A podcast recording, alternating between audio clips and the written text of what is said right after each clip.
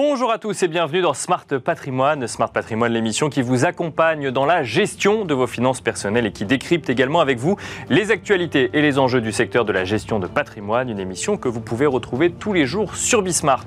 Et au sommaire de cette édition, nous commencerons tout d'abord avec Investir responsable, le rendez-vous dédié à l'ISR, l'investissement durable ou l'investissement à impact de Smart Patrimoine. Nous nous demanderons dans un instant comment intégrer la préservation de la biodiversité dans ces placements. Une question que nous poserons à Marie Valbaum, spécialiste de l'investissement responsable chez AXA IM. Nous enchaînerons ensuite avec Enjeu patrimoine, un enjeu patrimoine euh, consacré à une question, quand et comment utiliser le dispositif d'apport-cession, ce dispositif qui permet à un dirigeant d'entreprise d'apporter des titres d'une entreprise dont il est actionnaire à une holding et de bénéficier d'un report d'imposition. Nous, nous demanderons euh, ensemble quel avantage euh, cela peut avoir pour un dirigeant d'entreprise et quelles sont les contraintes pour s'y soumettre. Euh, des questions que nous poserons à Hubert Tondeur, expert comptable et titulaire de la chaire comptabilité au CNAM, mais aussi à Victoire Chararet, notaire au sein de l'étude Le Tulle Notaire. A tout de suite.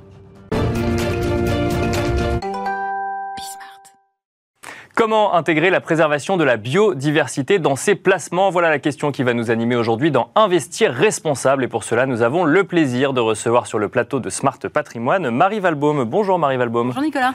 Bienvenue sur le plateau de Smart Patrimoine. Vous êtes euh, spécialiste de l'investissement responsable chez AXA IM. Aujourd'hui, on ne va pas parler d'investissement socialement responsable ou de normes ESG à proprement parler. On va parler d'un, j'ai envie de dire, d'un petit nouveau dans les produits financiers, même si c'est un sujet effectivement euh, qui anime euh, depuis de, de longs moments déjà euh, euh, les, défenseurs de, l'environnement, c'est le sujet de la biodiversité qui a été mis euh, sur le devant de la scène depuis la COP 15, ou en tout cas avec la COP 15 qui s'est tenue fin 2022. la première question que j'ai envie de vous poser, c'est alors même que le grand public n'est pas encore tout à fait au courant de ce qu'est l'ESG et l'investissement socialement responsable, comment on fait pour aller intégrer de la biodiversité dans des produits financiers, ou plus précisément la préservation de la biodiversité dans des produits financiers? Oui, c'est une bonne question parce que c'est vrai que euh, le, sujet de l'ESG, de l'investissement responsable, est très foisonnant. Mhm. Euh, on voit pas mal de tendances, beaucoup de changements euh, ces derniers temps, et la biodiversité fait partie des tendances qu'on voit émerger ces dernières années, à juste titre, puisque évidemment le réchauffement climatique, on en parle beaucoup et depuis un certain temps, mais finalement on oublie euh, de parler de la biodiversité qui est un corollaire euh, du réchauffement climatique et qu'il y a nécessité euh, d'intégrer dans nos choix d'investissement. Mais alors, justement, euh, avant même de se demander comment on va intégrer de la préservation de la biodiversité dans ces placements, on peut peut-être se demander globalement comment est-ce qu'on définit la préservation de la biodiversité d'un point de vue financier? Est-ce que déjà c'est la même définition qu'on peut trouver ailleurs euh, ou au niveau entreprise? Bien sûr. Alors, la, préservation de la biodiversité, c'est préserver de manière très simple euh, la faune et la flore. Donc, comment est-ce que dans nos activités humaines, qui sont à l'origine de la détérioration de la biodiversité la plupart du temps, comment dans nos activités on peut, à minima, ne pas détériorer? Donc il y a deux euh, angles qu'on peut avoir, c'est la préservation donc modérer finalement les effets négatifs sur la faune et la flore. De l'activité de son entreprise, par exemple. De son entreprise, que ce soit une activité industrielle, de service, euh, tout plein d'activités de, usuelles. D'accord.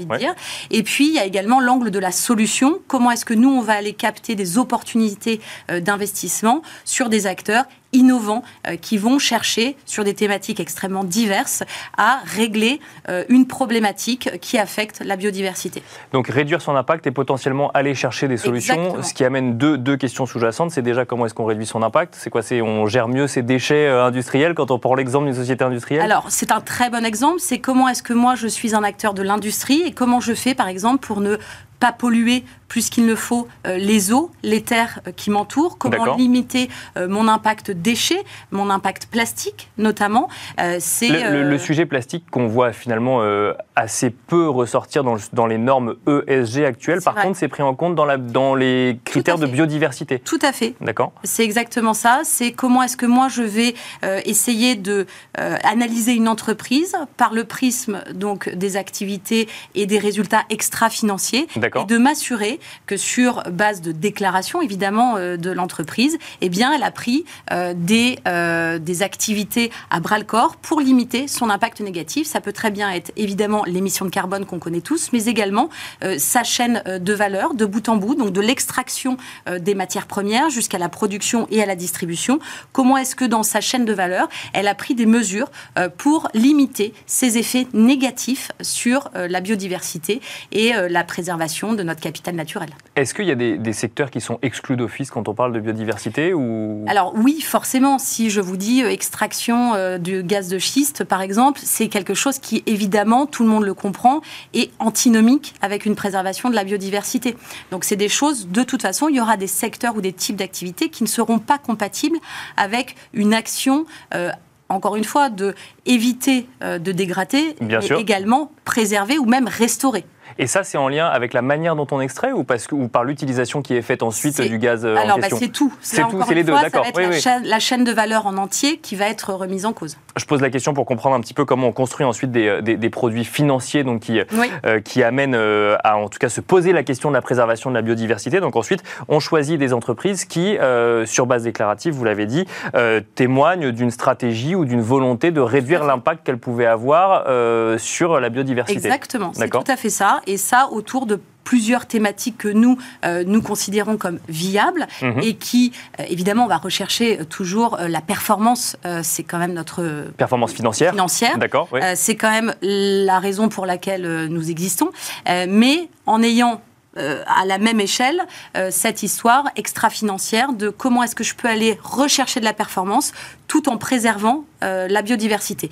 Donc là, on va se retrouver face à tout un tas euh, de thématiques qui sont extrêmement porteuses. Ça va être la préservation des terres, euh, les matériaux durables, ça va être les écosystèmes aquatiques. Donc, finalement, on investit dans les entreprises de solutions. En fait, quand on veut réduire l'impact, non, pas forcément. Pas forcément. Encore une fois, c'est-à-dire que je peux aller chercher une industrie, je ne sais pas, cosmétique ou biochimique, qui va avoir revu tous ces process de fabrication, qui va être extrêmement innovant dans son excès, enfin, dans son elle va rechercher l'excellence opérationnelle, pour le dire simplement. Mais donc potentiellement changer ses formules ou autre. Donc après la question, la question à se poser, c'est est-ce que je suis capable de faire différemment ce que je faisais hier, tout, euh, tout en gardant la même performance de l'entreprise, puisqu'on reste effectivement sur ce critère quand on parle de produits financiers, on cherche un rendement à la fin. Exactement. Et de toute façon, qu'on parle euh, d'entreprises qui vont proposer des solutions ou qui vont aller rechercher une excellence opérationnelle, la clé dans la préservation de la biodiversité, il faut quand même se le dire, c'est euh, la solution primaire et fondamentale, c'est réduire. D'accord. Réduire notre impact. Donc réduire la consommation euh, de certains produits. Le plastique, évidemment, on l'a tous en tête parce que ça pollue énormément les eaux, les océans. Euh, c'est euh, réduire sa consommation d'emballage, de produits chimiques. voilà. Justement, alors quand on parle d'intégrer, de, par exemple, un biais, un biais climat dans ces investissements, on a tous la même norme, c'est effectivement la taxe carbone, enfin pas la taxe carbone, mais l'empreinte carbone, ou la tonne carbone.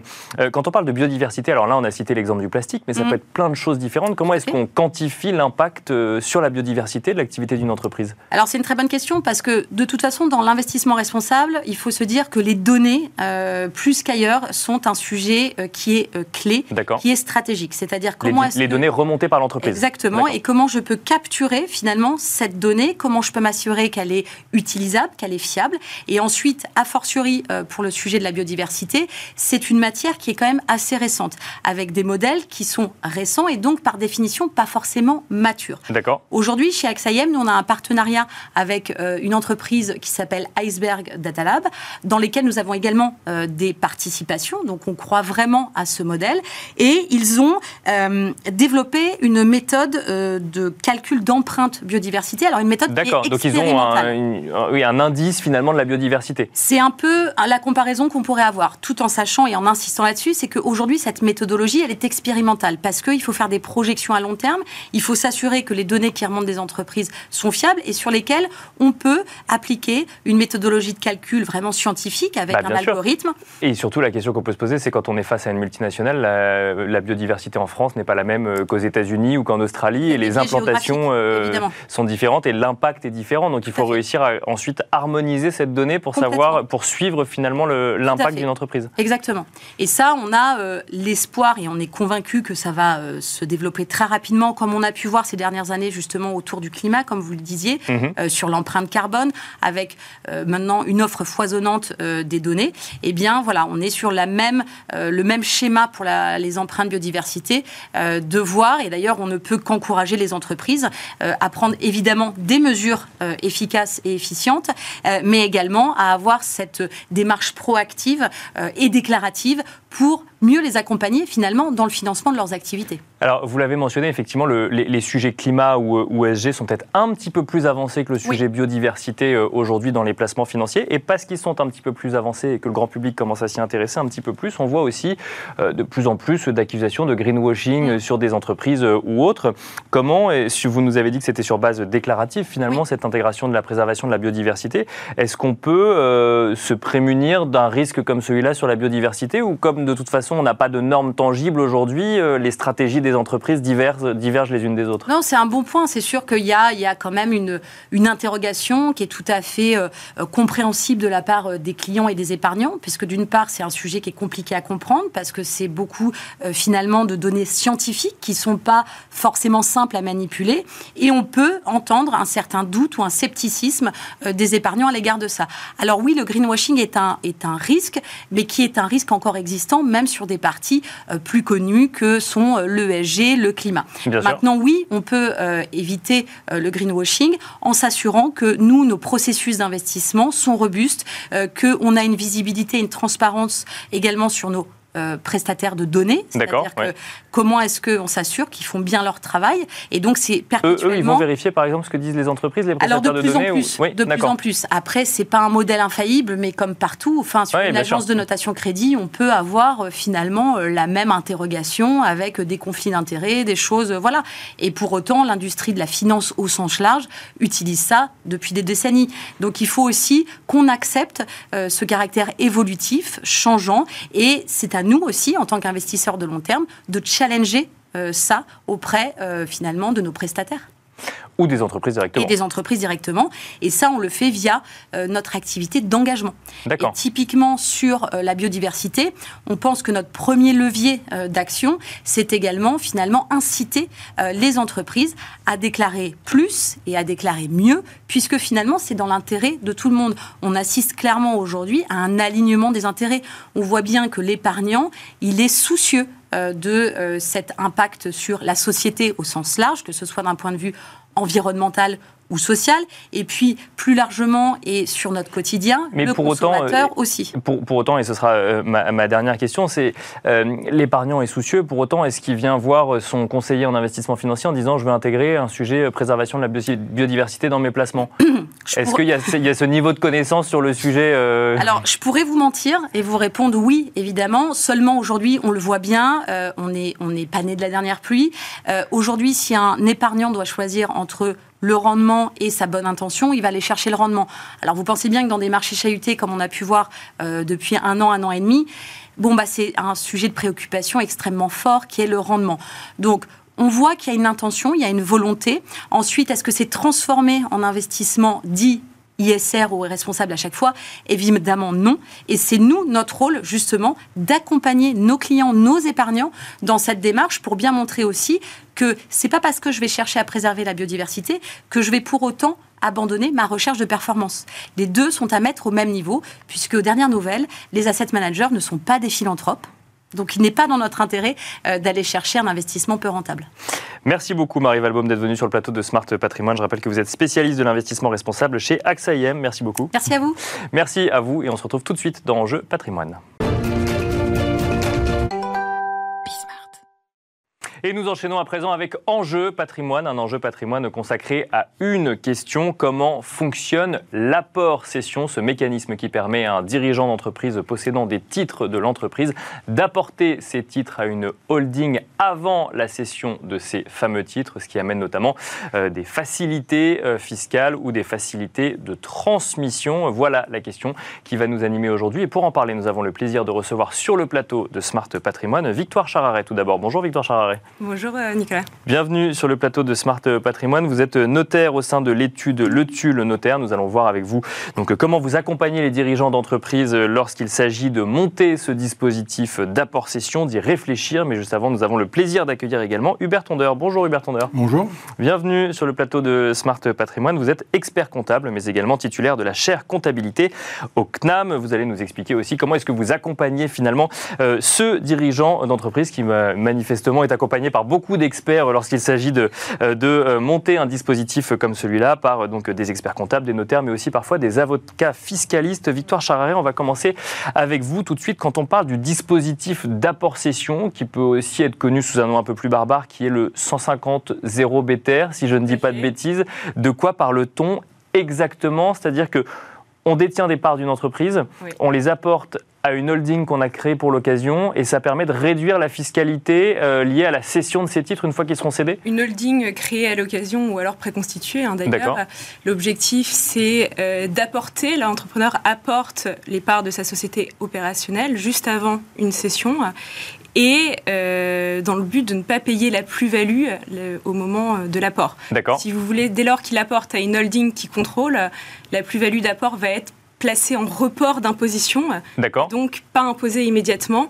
Et donc ça va lui permettre derrière, si vous voulez, d'avoir des disponibilités plus importantes au sein de la holding, soit pour euh, réinvestir, soit pour, euh, s'il a sondé un peu avant, euh, c'est-à-dire dans un délai de, trois ans pour en disposer comme il l'entend au sein de sa holding. Donc il y a un avantage fiscal avec un, délai, hein, c'est ce qu'il faut, c'est ce qu'il faut comprendre, mais si, pour bien comprendre le mécanisme, c'est finalement un dirigeant d'entreprise qui est actionnaire d'une première société, mais donc avec euh, une partie opérationnelle, également actionnaire euh, d'une holding, et qui va, c'est comme s'il cédait ses titres en fait d'une première société à une deuxième, mais comme il est actionnaire de la deuxième, euh, finalement il n'y a pas de plus-value et de fiscalité sur la plus-value, c'est bien ça? Il les apporte. En fait, si vous voulez, l'opération d'apport en principe est éligible à la plus-value. D'accord. Là, on se retrouve dans un système où elle va être placée en report, c'est-à-dire qu'elle va être calculée, euh, au taux en vigueur. D'ailleurs, il y a des obligations déclaratives, c'est-à-dire qu'elles vont être euh, déclarées dans sa déclaration d'impôt, mais elles vont être mises en report et le report va être consolidé au sein de la holding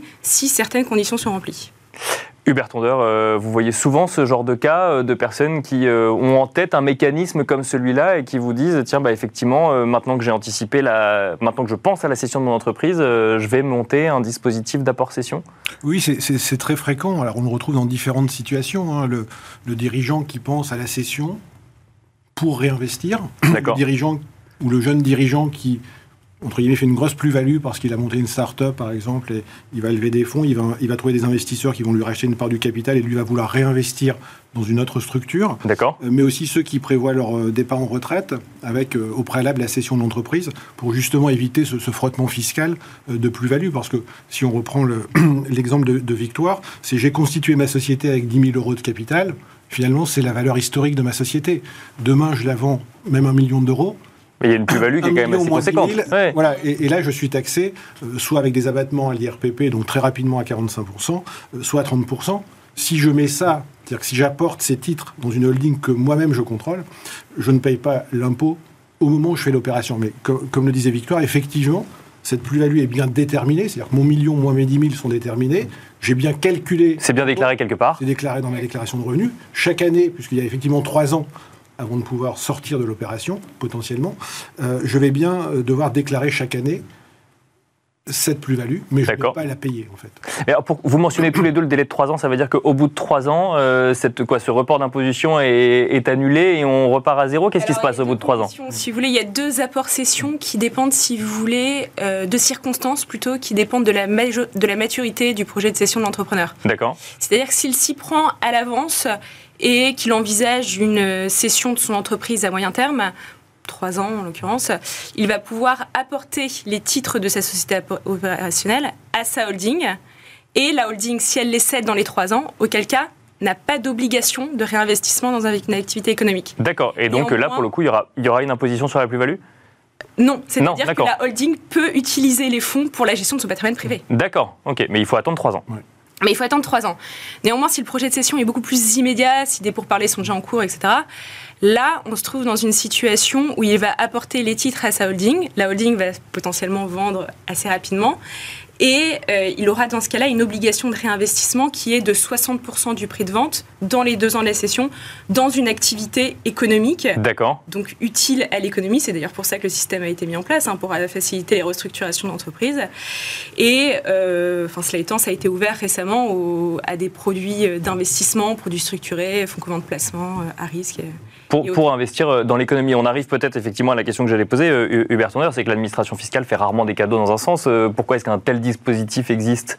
Mais il existe pour la raison qui vient d'être évoquée par, par Victoire. C'est euh, si je reprends mon petit calcul de 10 000, 1 million, euh, j'ai 990 000 euros de plus-value. Euh, si j'ai quelqu'un qui veut réinvestir dans une opération, dans une activité économique, eh bien, je lui permets de réinvestir à hauteur de 990 000 et pas de 600 000 euros si on fait un calcul grossièrement de 30% de, fiscalité. Donc c'est un potentiel de réinvestissement qui est, qui est, beaucoup plus important. Et il faut quand même pas oublier que c'est un report d'imposition. Donc ça n'est pas une exonération d'imposition.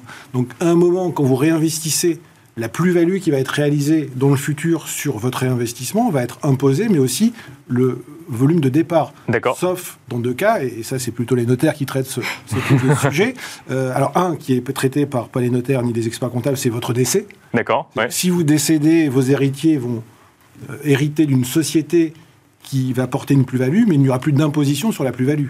Donc votre héritier, si malheureusement vous décédez, lui va payer les droits de succession sur le montant global, mais n'aura pas à payer la, plus-value. D'accord. puisqu'elle reste personnelle en fait euh, à, l'entrepreneur qui, est, décédé et donc du coup n'est pas transmise euh, aux héritiers au moment de la transmission de l'entreprise. Mais alors justement dans un cas de transmission par exemple, est-ce que euh, vous avez le cas de dirigeants qui bah, font ce mécanisme et puis ensuite laissent l'argent dans la holding de, de, telle manière à ce que ce soit transmis directement aux générations suivantes? Alors oui, mais alors il faut pas oublier aussi que ce mécanisme. Je sens que c'est pas la meilleure stratégie. non, le mécanisme d'apport-cession n'est pas toujours étudié euh, individuellement. D'accord. On peut aussi penser à un autre mécanisme qui est la donation avant cession. Néanmoins, si on se place dans la situation d'un apport-cession, effectivement, on pourra après présenter à notre client euh, le fait qu'il peut transmettre les parts de la holding, la société qu'il a créée, euh, à ses enfants, et auquel cas la transmission pourra in fine aboutir à une exonération de la plus-value qui est en report. Alors là, c'est soumis encore une fois à plusieurs conditions, c'est-à-dire que quand il va transmettre les parts, les titres de sa holding à ses enfants, le, le report d'imposition va être transmis sur la tête des enfants. Ah oui, donc ils devront euh, attendre le même délai finalement. Exactement, déjà le délai doit être respecté et il y a un délai supplémentaire, c'est-à-dire que les enfants vont devoir euh, conserver pendant 5 ans les titres de la holding, et c'est seulement après que la plus-value est purgée. Et ce délai est même porté à 10 ans quand c'est des investissements dans des fonds communs de placement euh, à risque et pas dans une entreprise directe euh, d'activité commerciale. Et, là, quel que soit le montant qu'on transmet à ses enfants, à partir du moment où on transmet des parts d'une entreprise, ça permet de le purger. Mais alors là, c'est intéressant ce que vous dites, parce que généralement, ce type de donation euh, porte pas forcément sur toute la holding. D'accord. Soit elle porte sur une cote-part, soit elle porte aussi sur euh, la nue propriété. On fait souvent des donations avec réserve d'usufruit. D'accord. Et auquel cas, la plus-value euh, en report, la cote-part qui est, portée, qui est reportée sur la tête de l'enfant, est celle qui est équivalente à la valeur de la nue propriété. Donc, l'entrepreneur conserve sa plus-value en report à valeur de, de, son usufruit qui, qui, conserve et sera purgé a priori à son décès. Hubert Tondeur, j'ai quand même l'impression que c'est un mécanisme un peu complexe pour un dirigeant d'entreprise, que ça nécessite de bien anticiper finalement euh, ce qu'on va vouloir faire du produit, de la cession, de, euh, de l'entreprise qu'on a créée ou de laquelle on était associé. c'est pour ça que vous disiez en introduction que c'est un mécanisme qui est souvent accompagné par des notaires, des avocats, des experts comptables, parce que, et, comme le disait Victoire, c'est un mécanisme à géométrie extrêmement variable en fonction de la situation euh, de l'entrepreneur. on a des clients qui sont des jeunes clients qui euh, font des, opérations avec des entrées au capital et des sessions de start-up qui font ça parce qu'ils vont réinvestir. D'accord. Euh, il y a des clients qui anticipent euh, une donation et qui apportent pour protéger cette plus-value. Et ceux qui veulent réinvestir, pour que ce soit clair, effectivement, même si vous l'avez tous les deux déjà dit, ça veut dire que dès le lendemain, on peut réinvestir. Et là, pour le coup, on garde le report d'imposition. Oui, oui, et j'irais même à dire qu'il y a des clients qui viennent nous voir, et j'imagine que, c'est la même chose dans l'étude de, de, Victoire, qui viennent nous voir en disant Mais moi, j'ai déjà l'acquéreur, en fait. Donc maintenant, il faut que ça aille vite, c'est ça J'ai les titres de ma société. Voilà, j'ai des titres que j'ai une société que j'ai créée il y a 20 ans. J'ai un acquéreur qui vient pour 100 000, 200 000, 1 million, 10 millions. Mais euh, le closing est fait, euh, l'audit d'acquisition est fait, tout est fait. Je connais le prix. D'accord. Et là, j'ai tapé euh, sur internet comment réduire la fiscalité de ma plus-value et je suis tombé sur la possession. C'est presque ça. Tout à fait. Et, c'est là où il faut être, je très vigilant. C'est qu'une fois que vous faites cette apport et que vous cédez les titres, le cash, le résultat de la cession, appartient à la holding. À la holding. D'accord. Il n'appartient pas aux dirigeants. Hmm. et vous êtes en report d'imposition. Donc vous ne pouvez pas employer euh, ces fonds euh, pour les, entre guillemets, les récupérer. Euh, si vous voulez les récupérer, c'est un mécanisme un peu plus complexe, encore une fois, et qui nécessite de payer l'impôt au risque de devoir perdre aussi le bénéfice du report d'imposition. Sauf si j'attends trois ans, si j'ai bien compris ce que vous m'avez dit. Ah non, non. la plus-value reste en report. Ah, d'accord. De... En report, oui. Ça permet de consolider justement le report d'imposition les trois ans. Mais le seul moyen de purger la plus-value, ça reste euh, le décès ou la transmission. Euh, D'accord, donc en fait, quel que soit le délai que j'attends, je ne vais pas voir cette cette fiscalité disparaître euh, ah parce que si j'ai envie de la réutiliser pour mon patrimoine propre, à ce moment-là, je devrais payer l'imposition ah liée à la plus-value. C'est très clair. D'accord. là, on est dans la gestion d'une holding. Hein. D'accord, oui, bien sûr. Les liquidités restent dans la holding. C'est pas un, phénomène, euh, défiscalisant qui permet d'économiser l'impôt. Sous couvert d'attendre, finalement, de, de récupérer. D'accord. C'est un, un, outil qui vous permet de réinvestir ou de transmettre des structures euh, à moindre coût fiscal. Euh, mais effectivement, la seule solution finalement euh, naturelle où vous ne payez pas la plus-value en tant que personne physique, c'est quand vous décédez que vos héritiers bénéficient d'une holding qui a soit encore des titres, soit du cash c'est un événement qui a vocation à arriver. Oui. un jour ou l'autre, effectivement. Euh, vous, avez mentionné euh, Hubert Tonder, donc euh, le, cas du dirigeant d'entreprise qui a fait fortune très vite et qui ensuite cherche à réinvestir. J'imagine que ce n'est pas la majorité des dirigeants que vous, vous accompagnez. quand on est sur une préparation à la retraite, quel intérêt de passer par l'apport cession bah, vous êtes en train de, de céder, vous avez l'acquéreur, donc vous pouvez céder une partie des titres à titre personnel, payer l'impôt et avoir euh, une réserve financière pour vous, apporter euh, les 50, 60, 70% dans une holding, mhm. et vous les sacralisez dans la holding, vous avez vendu votre société, donc vous aurez du cash immédiatement dans la holding, et vous attendez gentiment la fin des événements, c'est-à-dire... Mhm. D'accord, oui. Il y a beaucoup d'entrepreneurs qui, qui, détiennent leur patrimoine par leur holding. Leur holding, c'est une sorte euh, d'état d'esprit aussi. Donc, si vous voulez, ça permet d'avoir plus de disponibilité au sein de la holding. Euh.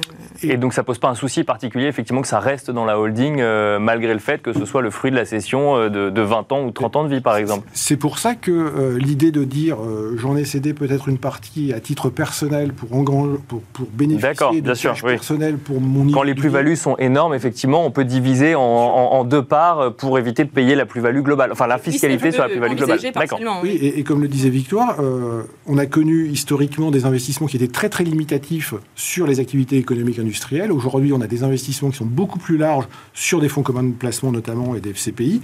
Euh, c'est sûr qu'aujourd'hui, les, banques proposent des supports d'investissement euh, qui sont à peu près sans risque, on va dire, euh, en capital, et qui permettent de réinvestir le cash qui est dans la holding. Donc c'est quand même un bon moyen de faire fructifier son patrimoine dans la holding en faisant soit une opération de transmission à terme, soit à terme final le jour où vous décédez. Et la durée du réinvestissement est limitée, hein, il faut le savoir. D'accord. Qu'on réinvestit dans une société ou des moyens d'exploitation d'une activité économique, euh, commerciale euh, ou que sais-je. La durée de cet investissement, elle est de 1 an. D'accord. Elle est en l'occurrence portée à 5 ans quand c'est euh, des investissements financiers, mais à l'issue de ce délai, le report, il est consolidé et la holding peut employer les fonds dans la gestion de son patrimoine privé. Mmh. Du moment que ça reste dans la holding. Pour le coup, je, le précise effectivement euh, pour, euh, pour les gens qui nous écoutent. Merci beaucoup à tous les deux d'être venus sur le plateau de Smart Patrimoine. Merci Victoire Chararet. Euh, je rappelle que vous êtes notaire au sein de l'étude Le Tulle Notaire. Merci beaucoup. Merci également Hubert Tonder, expert comptable et titulaire de la chaire comptabilité au CNAM. Merci beaucoup. Merci. Merci à vous de nous avoir suivis et à très vite sur Bismart.